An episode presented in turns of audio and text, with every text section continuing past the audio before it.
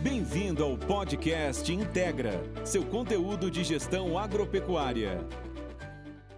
Amigos do agronegócio, sejam muito bem-vindos mais uma vez ao podcast Integra.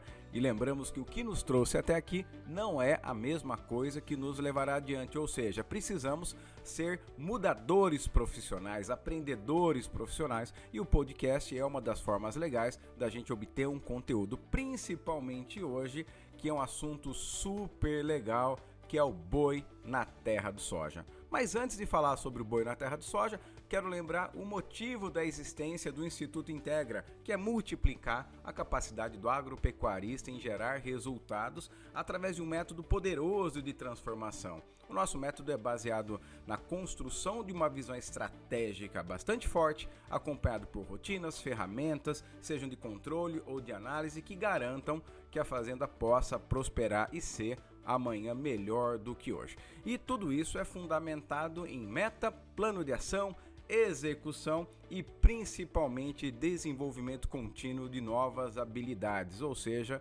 conseguir sempre poder aprender coisas novas. E tudo isso vai ser fundamental para o nosso papo de hoje. Afinal, o papo de hoje é um pouco diferente da grande maioria, que são melhorias incrementais. Mas quando a gente fala em boi na terra do soja, não é só fazer melhor aquilo que a gente já faz, é fazer diferente. Alguns anos atrás eu estava andando no shopping em Campo Grande quando encontrei uh, um pecuarista qual eu tinha feito um projeto há alguns anos uh, anteriores àquele encontro. E aí ele me procurou rapidamente assim, pegou pelo meu braço e falou assim: Antônio, que bom que eu te encontrei. Eu falei, ah, que joia, bom ver o senhor também e tal. Ele falou, rapaz, agora eu tô vendo a cor do dinheiro. Agora eu sou top rentável. E eu confesso para vocês que naquele momento eu fiquei super feliz, porque afinal eu tinha ido na fazenda, feito um projeto super legal e aquilo era uma evidência que o projeto tinha avançado e dado certo, mas rapidamente eu já fiquei muito pensativo quando ele falou: arrendei tudo para soja. Primeiro ano 6 sacos, segundo ano 7 sacos, terceiro ano 12 e do quarto ano em diante 18 sacas por hectare. Então, agora eu estou feliz, estou vendo o dinheiro que eu a fazenda tá dando um dinheiro que está me ajudando a fazer uma série de outras coisas e realmente eu estou uh, ah, muito feliz com isso e quero te agradecer. Eu fiquei pensando, mas por que me agradecer sendo que o nosso projeto não era esse? Não, porque você falou que tinha essa possibilidade e eu fui atrás dessa, dessa possibilidade. Muito bem, pessoal, fazendo uma continha rápida aqui, no caso desse senhor que arrendou a fazenda uh, para atividade de soja, uh, se ele vender as tais 18 sacas de renda a 150, ele vai ter um resultado de R$ 2.700 por hectare. Se ele vender a 170, R$ 3.060 por hectare. E se ele vender a soja dele a 200 reais, ele vai ter R$ 3.600 por hectare. Números em todos os cenários superior ao top 30 uh, ah, de resultados aí do que a gente tem em média de ciclo completo, né? Uh, mas não para por aí, né? esses 3 mil reais por hectare que normalmente se recebe de renda, não para por aí. Uh, quando nós avaliamos os nossos clientes agricultores altamente profissionais, via de regra, nós encontramos 20 sacas de soja por hectare de resultado, mais 25 sacas de milho safrinha por, de resultado, numa média interessante de pelo menos triênio. Então, quando a gente avalia esses resultados nos preços de hoje, nós não estamos falando em 3 mil reais por hectare e 3,600, nós estamos falando que a atividade agrícola pode entregar, uh, numa condição muito positiva, mais de 6 mil reais por hectare. Numa continha simples, 6 mil, aí numa, numa arroba média perto de 300 para arredondar, nós estamos falando em sobrar 20 arrobas por hectare. Então você vê realmente que é uma condição muito diferente da média, já que aí a gente tem algumas estatísticas que o Brasil produz em, em média 4 arrobas por hectare ainda, talvez caminhando para 5 agora com, as últimas atualizações e as fazendas que a gente acompanha ah, muitas vezes ah, produzindo no entorno de 15 arrobas por hectare, ou seja, quem produz 15 não consegue ganhar 20, né? E agora numa análise um pouco mais ajuizada, o topo de quartil da agricultura seria algo em torno de 4 mil reais por hectare. É evidente que podcast é algo gravado numa determinada data. Se você está assistindo, ou aliás, ouvindo é, essa, é, é, esse, esse podcast alguns anos depois de 2022, talvez esses valores estejam desatualizados. Mas eu trago aqui que o equivalente arroba estaríamos falando uh, que a agricultura tem uma capacidade muito execuível de entregar 13 arrobas por hectare livre, né? Então equivalente a 13 arrobas, né? Os top 20 arrobas, 13 é um número interessante é, de resultado em arrobas, ou a gente está falando um arrendamento aí é, que vai variar naturalmente entre 15 e 25 sacas por hectare. Esse é, é o range mais encontrado aí nas regiões que a gente é, trabalha quando você fala em agricultura. Mas vem um aspecto interessante, né? Quando você fala ah, ah, em boi na terra do soja, que é uma das iniciativas do Instituto, é conseguir entregar resultados superiores a esses que eu estou colocando para vocês, porém com atividade pecuária. Na verdade, nós sabemos o quanto é sofrido muitas vezes para alguém que tem no seu DNA atividade pecuária, aquela pessoa que não necessariamente uh, se sente realizado em arrendar fazenda e fala: Poxa, Antônio, eu estou arrendando porque a diferença é muito grande, mas se eu pudesse escolher, eu preferia ficar uh, na pecuária. Se eu, se eu ganhasse igual, eu ficaria na pecuária, mas a diferença é muito grande. Isso naturalmente nos provoca, a gente é muito provocado por esse tipo de agenda de pensamento. Até no último benchmark, no encontro de todos todos os técnicos uh, certificados pelo Instituto, uh, uh, não há como não fazer uma comparação de resultados médios entre agricultura e pecuária, apesar da gente entender que nós temos aí sempre uma agenda de, eh, de integração agricultura-pecuária, que são benefícios muito uh, uh, complementares. Então a questão aqui não é necessariamente dizer que um é melhor que o outro, mas hoje eu quero falar como construir uma pecuária que entregue mais resultado que a agricultura. E o papo de hoje é ser muito pragmático de como estruturar uma atividade pecuária que entregue maiores resultados do que a própria agricultura. O Instituto tem ah, aí bastante experiência em medir fazendas altamente intensificadas, onde resultados 5, 7, 10, 15 até 20 mil reais por hectare já foram encontrados na nossa plataforma de clientes. Então, a gente sente muito à vontade em trazer esses números aqui e é para justamente você se inspirar, você poder entender como funciona o pensamento estratégico das fazendas que querem ter pecuária na área de soja, o famoso boi na terra do soja. Mas como vocês uh, uh, que nos acompanham sabem, a gente não consegue falar sem trazer uh, números. Né? nós temos aqui na nossa estatística que, se tudo acontecer muito bem, em condições perfeitas, né, uma unidade animal apacentada na fazenda, um Mauá, pode deixar de resultado equivalente a, ao dinheiro de três arrobas de boi por ano.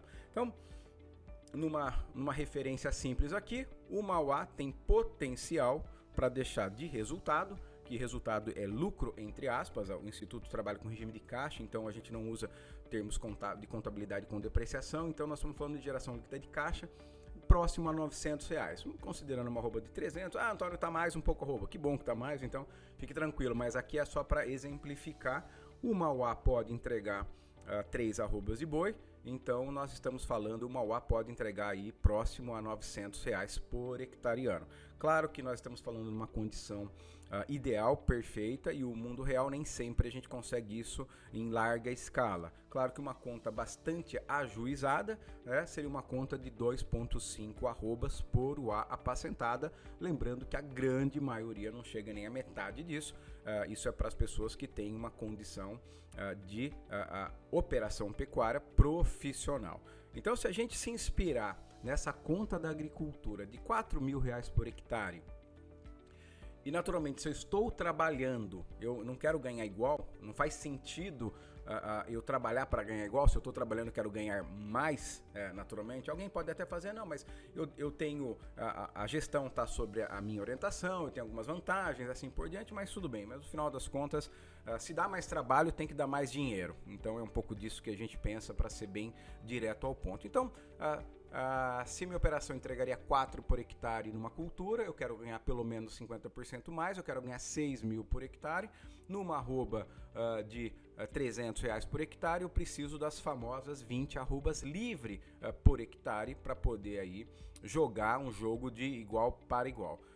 entre 2.5 e 3 arrobas por a apacentada, estamos falando que para que a gente possa entregar mais dinheiro do que a agricultura, nós teríamos que ter uma condição de apacentar entre 6,7 e 8 UAS por hectare. Podemos falar aí ah, rapidamente que as 7, entre, entre 7 e 8 UAS por hectare seria aí uma uma conta uh, meta, alvo uh, bastante estruturada. Antes que caia o disjuntor, antes que a gente pare de. Vocês parem de ouvir aí o, o podcast, porque fala 8 As, Antônio, você tá maluco? Você tá maluco? A gente aqui sofre com 1.7 As, aqui não cabe nem 0.8 As, esse cara tá me che... tá, tá, tá vindo aqui com 8 As. E eu vou ser muito franco com você que está me ouvindo aqui hoje. Se vai soja na fazenda, ela tem potencial agronômico para 8As. Isso eu garanto. Eu tive inclusive numa feira recente agora em Cascavel maravilhosa, quando encontrei alguns pesquisadores aqui do IAPAR, duas pesquisadoras na verdade, e fiquei muito interessado. Uma das melhores coisas da feira uh, foi justamente a gente conhecer essas pesquisadoras e ver um estudo. Um estudo no Arenito, né? quem é do Paraná sabe que eu estou me referindo, apesar de ser uh, uh, um país, aliás, um estado muito produtor de grãos, né? existem áreas mais leves com bastante areia e resultados de 7 anos com 200 kg de N uh, por hectare com lotação de água de 8 As. Então nós estamos falando 8 As na areia com 200 kg de N numa área corrigida. Então, uh, se vai soja, meu amigo, vai 5 As, 6 As, 7 As, uh, tem que ir. Esse é o ponto uh, agronomicamente que nós defendemos. Então, claro que se você está uh, numa operação, numa área que não tem condição agronômica para altos níveis de produtividade do soja, quando a gente fala altos níveis, são níveis superiores a 63 sacas por hectare, aí naturalmente você tem outro deparo em relação à competição com a soja ou com o soja. Né? E aí nós temos uma análise bem direta, né, seguindo os números, quando nós avaliamos a, a, uma média de produção de soja, aí numa média até de, de 7 anos, nós encontramos aqui no Instituto que o resultado médio da cultura de soja foi próximo a 5,15 sacas por hectare. Então, apesar de a gente estar falando em 20 sacas, 25 de milho, safrinha e seja o que for, quando você olha para a grande maioria, quando você olha para a média, a média também da cultura do soja das fazendas que nós monitoramos, ela ah, fica muito distante das melhores fazendas. Estamos falando aqui ah, no histórico de 5 sacas de resultado. Claro que se você tira nesse ciclo, cai para um quinquênio, tira um ano de prejuízo assim por diante, ah, nós estamos falando a 7 sacas por hectare de resultado médio e não 20. Tá? Mas muito bem, Uh, se a gente faz essa análise, pessoal, sete sacas de soja exigiria para nós ganharmos da agricultura o equivalente a próximo a duas UAS.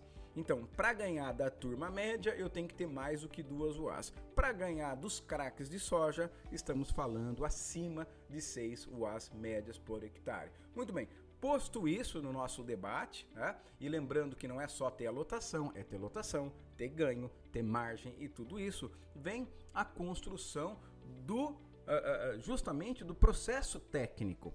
Fazer 6 UAs, ok. Agora, fazer 6 UAs com 33, 34 de margem exige, exige aí, naturalmente, uma, uma jornada uh, completamente distinta, porque no final das contas o que vale é o quanto sobra e não quanto produz. E aí vem uma condição chave para que nós tenhamos aí lotações superiores a 6 UAS por hectare, que é produzir muito, mais muito, mais muito, mais muito volumoso de qualidade. A fazenda que se propõe a ganhar mais dinheiro que soja, ela tem que ter esse super poder muito, muito bem dominado. Ela precisa ter realmente uma capacidade de produção de volumoso que sustente o déficit. Porque durante o período das águas, que pode ser 180 dias, pode ser 150, pode ser 120, pode ser 90, sabe Deus quanto tempo de águas nós teremos, né? Uh, se você está ouvindo esse podcast ainda em 2022 e se você está do centro-oeste, assim, do sul do centro-oeste para baixo, você deve estar tá se perguntando, nossa, não vai chover, né? Então é um, é um, ano de laninha moderado, que de moderado me parece que não teve nada, mas choveu muito menos, então a gente está com essa expectativa. Então, é, essa coisa de seis meses de águas e seis meses de seca, é, muitas vezes não é assim que funciona. Então eu preciso ter muito volumoso guardado produzido na própria fazenda, porque naturalmente eu não posso me expor a um risco de contar uh, com um subproduto ou com um produto que vem de fora e eventualmente num ano específico eu não tenho isso. Então o primeiro grande superpoder é isso. E a grande vantagem nossa do Brasil do Paraguai, da Bolívia, da Colômbia, é que nós temos aí possibilidades inúmeras de produzir volumoso. A gente tem a, a, a desde do capiaçu aí que supera 250 toneladas aí de, de matéria natural por hectare, a variedades de, de, silagem de milho quando plantadas verão que superam 50 toneladas. Ah, ainda a gente pode falar de sorgo, pode falar de mileto, pode falar de mombaça, sem poder, sem citar aí ah, outras estratégias como o feno, por exemplo, assim por ah, Antônio, o diferimento, olha, infelizmente o diferimento não atende né, uma diferença de 6 UAs de águas para seca, então ah, ah, realmente ele sai um pouco fora dessa, um pouco não, completamente fora dessa estratégia, né? mas a gente tem aí, eu sou um produtor de feno, eu tenho uma pequena empresa que produz feno, mas eu reconheço as limitações que o feno tem e para esses níveis dificilmente a gente vai fugir aí do aspecto de produção de uh, silagem. Então você precisa realmente dominar tudo isso. E é falar, ah, mas eu não estou afim de fazer silagem, eu não estou afim de fazer feno, não estou afim de comi produzir comida para seca. Né?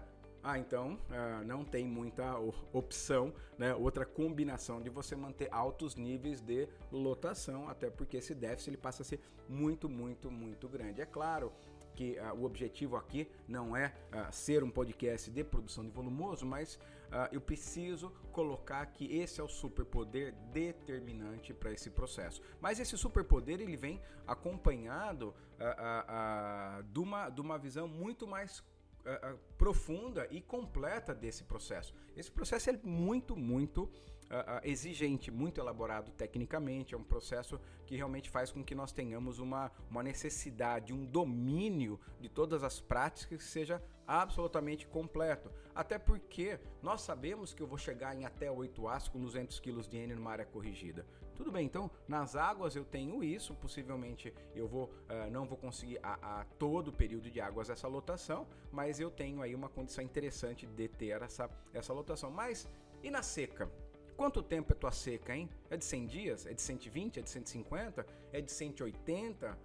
Ou é de 200 dias? Então, quando você analisa a necessidade de comida, para cada UA de déficit, ou seja, que a gente precisa alimentar, você vai ter uma, uma faixa de 1,4 a 1,7 uh, toneladas de necessidade de matéria seca por unidade animal. Então, naturalmente, precisa de bastante comida. E para sustentar esses projetos acima de 6 UAs, via de regra, nós temos que distribuir a propriedade em 65% da área em pastagem adubada e 35% para produção de volumoso. Esse é o ponto central. Né? Uh, talvez você esteja um pouco assustado com o que eu estou colocando aqui, mas lembrem que é boi na terra de soja, que é ganhar 6 mil reais por hectare, que é uma operação altamente intensificada, apesar de, na minha visão, quando você tem 35% da área produzindo volumoso, uh, você dorme mais fácil do que quando você tem 5, 7% da área para produzir volumoso. Então, existem várias técnicas de distribuir esse volumoso. Eu confesso aqui para vocês que eu estou super empolgado com os sistemas de autoalimentação. Depois, uh, entre no YouTube ou dá um Google nos sistemas de autoconsumo de silagem. Tem protocolos com cerca elétrica, tem protocolos ah, ah, em silo bolsa, trabalhando com, com um mecanismo de autoalimentação. Então, ah, existem várias formas de avanço aí. Você vai ver muita coisa legal nos nossos hermanos na Argentina, na Bolívia, na Colômbia. Tem bastante coisa nessa direção sobre autoalimentação de silagem e assim você tem esse, esse contexto. Isso sem falar do potencial de recolher uh, as fezes. Uh, você faz uma continha simples aí, 150 vacas, deixando 35 quilos de matéria natural uh, de esterco, se consegue recolher 20% disso. É uma montanha uh, que a gente pode fazer de biofertilizante. Essa é uma outra área de conhecimento, tá? Que, que, que realmente pode apoiar tudo isso, mas no sistema circular, no sistema on-farming, no sistema que a gente entende sustentável, inclusive economicamente, não dá para descartar a, a, a, fábrica de fertilizante interna na fazenda. Acho que vocês agora já entenderam o que, que eu estou trazendo aqui sobre essa, sobre essa visão. Então a gente tem isso. Mas Antônio, qual volumoso eu vou produzir? Ora, você vai ter na, na tua categoria, eh, se for uma fazenda de ciclo completo, desde vaca prenha e solteira, que tem uma exigência, né, até as tuas fêmeas que você está recriando, que tem outra exigência, os bois com confinamento tem outra exigência, então nós vamos ter que produzir volumoso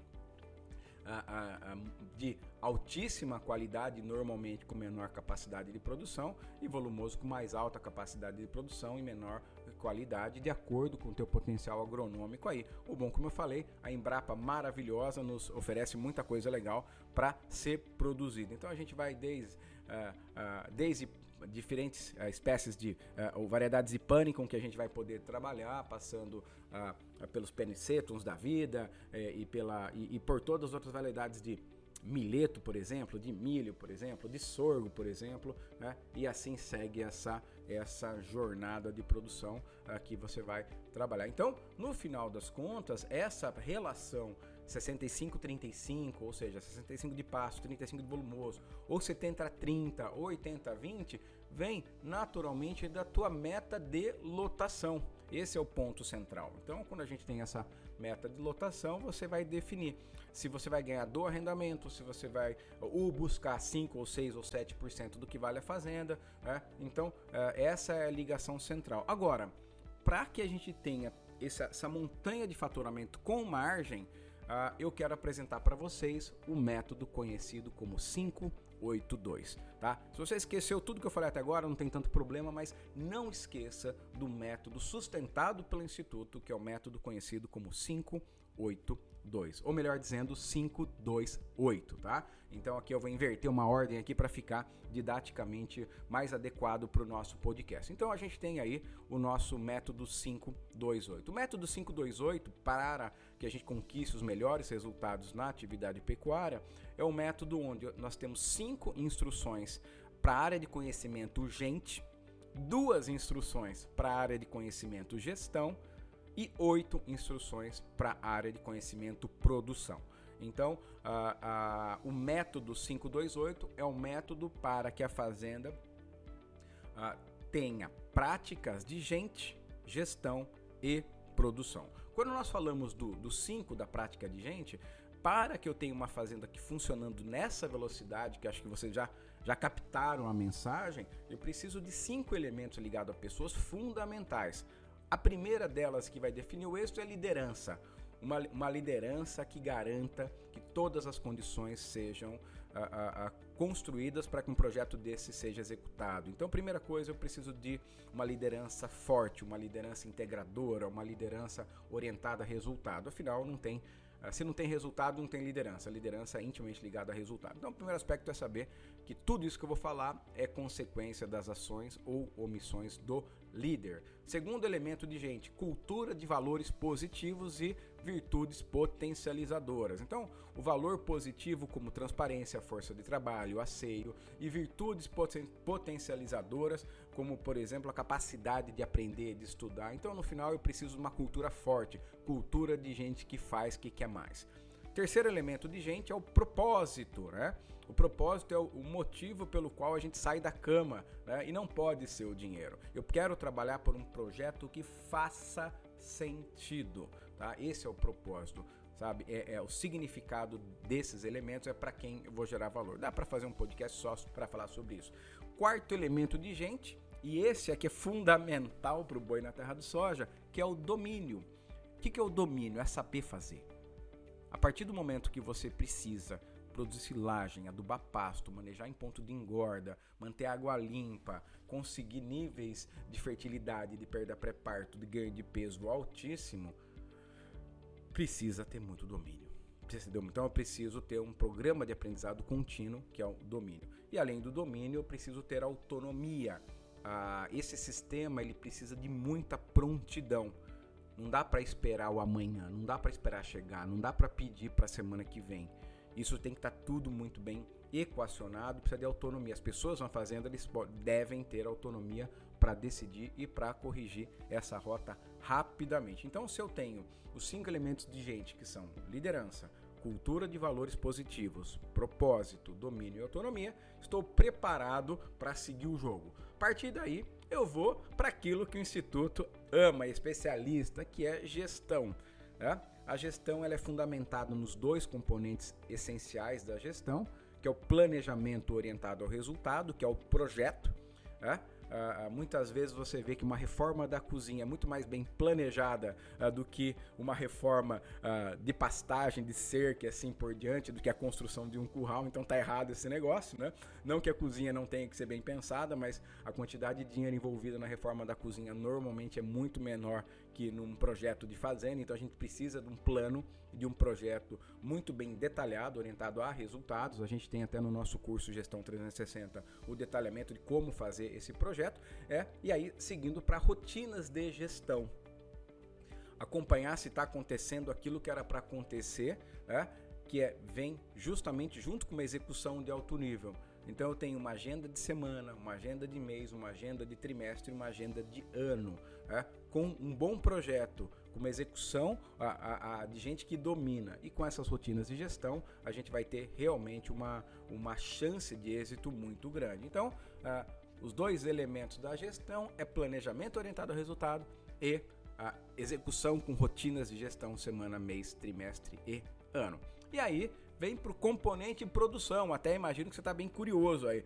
Antônio, o que, que eu tenho que dominar para poder ter boi na terra do soja? Mais uma vez, né? Troca de caneta, pega o papel, vamos anotar os oito elementos que você precisa dominar para ganhar da cultura do soja, para ter boi na terra do soja, que é o objetivo aqui, né? Falar sobre isso. Então, o primeiro componente é saber manejar pasto em ponto de engorda, né? Se não tem manejo de pasto, esquece, não tem boi na terra do soja. É manter as alturas adequadas, é manter dentro das recomendações de cada espécie forrageira, né? O segundo elemento que garante o primeiro é a estratégia de entre safra. Nós falamos bastante que é o superpoder dessa história. Sem estratégia estratégia de entre safra não tem como ter altas lotações. Mas eu também não consigo alta lotação se eu for ruim de fertilização, de adubação. Então eu preciso dominar os processos de fertilização uh, da pastagem para manter aí realmente essas altas lotações em período de água. Mas não para por aí. Dentro do componente alimentação vem a suplementação de precisão.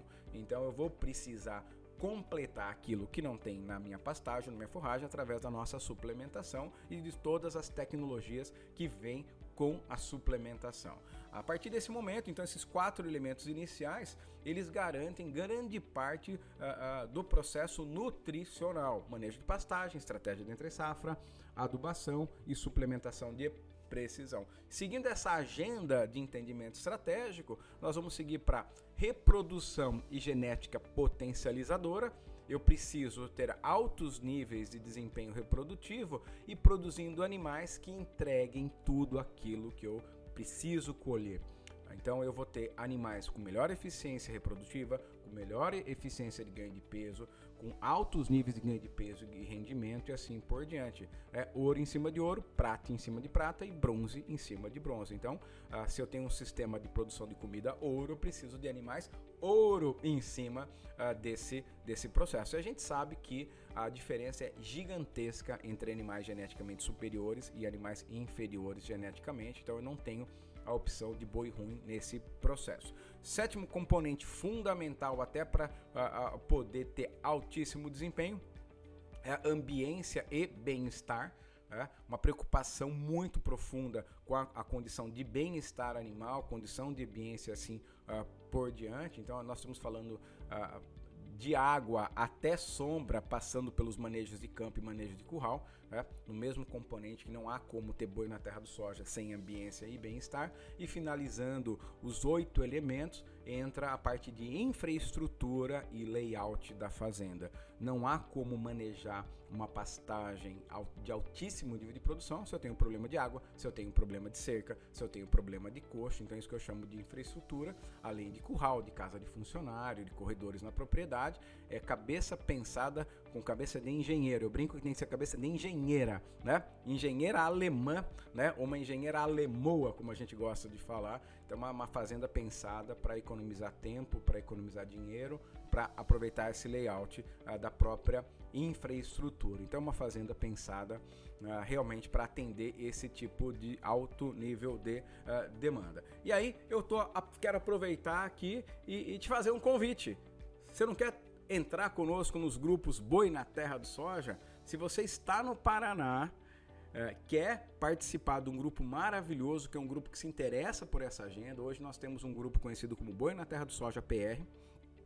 BNTSPR aqui, né? Que ele é coordenado. A gente tem a coordenação do Luiz, que trabalha conosco, tem o apoio técnico do Antônio José, que entende tudo de fertilidade de solo, e um grupo de gente muito legal. Então, se você uh, tem interesse em participar conosco do Boi na Terra do Soja, mande um e-mail para contato arroba integra com dois t's.com só.com que a gente vai te orientar como entrar uh, num projeto Boi na Terra do Soja. Ou se você tiver interessado em montar um, um BNTS aí no seu estado, né? Mato Grosso Sul, Mato Grosso, uh, Tocantins, Goiás, também mande e-mail, quem sabe a gente alinha um Boi na Terra do Soja aí, um grupo de gente legal que tem um objetivo em comum, que é fazer pecuária de alto nível. E falando fa fazer pecuária de alto nível, eu vou passar para vocês aqui um áudio que eu recebi do Afonso. O Afonso é um dos pecuaristas do Boi na Terra do Soja do Grupo Paraná, né, que está trabalhando firme para entregar altíssimos resultados. E olha que legal o que ele comentou sobre um dos nossos podcasts. Ô Antônio, bom dia, tudo bom? Deixa eu te contar. Tô ouvindo pela segunda vez aqui o podcast número 14, aquele do Poder das Perguntas. esquerda. Que soco no estômago, hein? Puxa a vida aqui. Mas que bom. é bom tomar uma bordoada dessa. Tô. Tô refletindo bastante aqui. Valeu, um abraço, meu amigo. Legal, né? Legal. Poxa, Afonso, muito obrigado por esse comentário. E eu vou falar para você, mande um áudio também se você gosta do podcast. Para nós esse feedback é muito legal para entender, mande os pedidos, a gente segue aqui. E eu quero uh, terminar uh, o nosso papo de hoje com uma frase de John Kepler, que ele fala o seguinte: Na vida as mudanças são inevitáveis, nos negócios essenciais. Muito obrigado por me ouvir aqui até o final e até o próximo podcast.